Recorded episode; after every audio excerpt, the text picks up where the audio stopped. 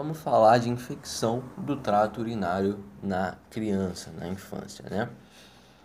É, vou começar falando de aspectos básicos. Primeiramente, é muito mais comum no sexo feminino, exceto no primeiro ano de idade. E a gente vai ver que o que contribui muito para isso é a não circuncisão, tá? Então, quais são os fatores de risco? Sexo feminino, refluxo vesicoureteral, no menino, a não circuncisão, né? Constipação é muito, é muito comum, tem prova esse fator de risco.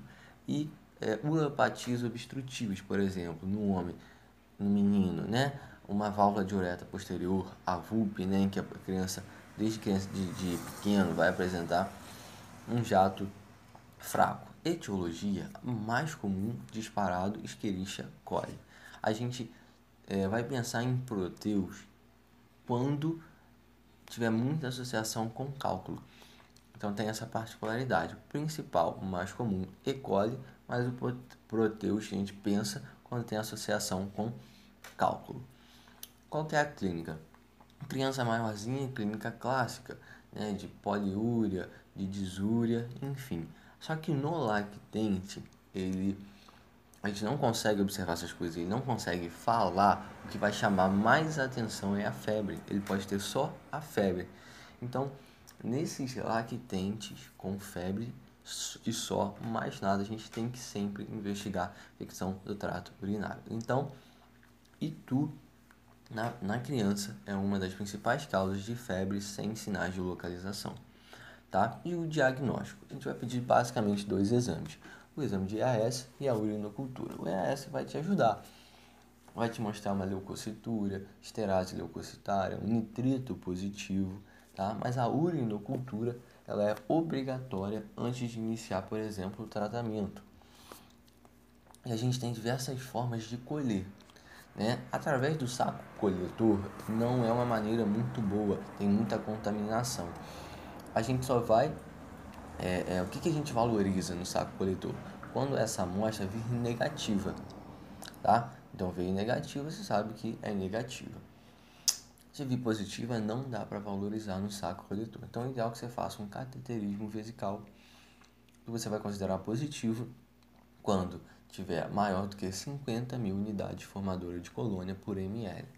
Uma outra forma é, confiável é através da punção suprapúbica.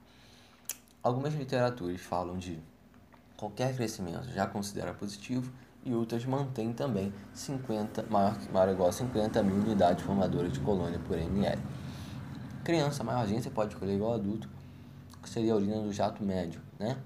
É, que você vai considerar se tiver aí maior ou igual a 100 mil unidades formadoras de colônia por ml.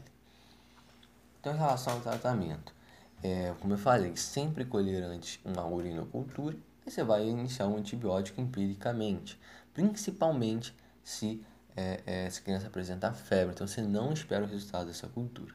Em relação à investigação adicional de imagem, é um assunto que ainda tem bastante controvérsia, mas o que está bem definido é o seguinte: criança com menos de 2 anos com ito febril, você tem que fazer um ultrassom de vias urinárias e de rim. E você tem um outro exame que é a uretrocistografia miccional. Quando que você vai fazer? Se você tiver alteração nesse ultrassom que você fez na criança com menos de 2 anos, ou se ela apresentar o segundo episódio de infecção do trato urinário.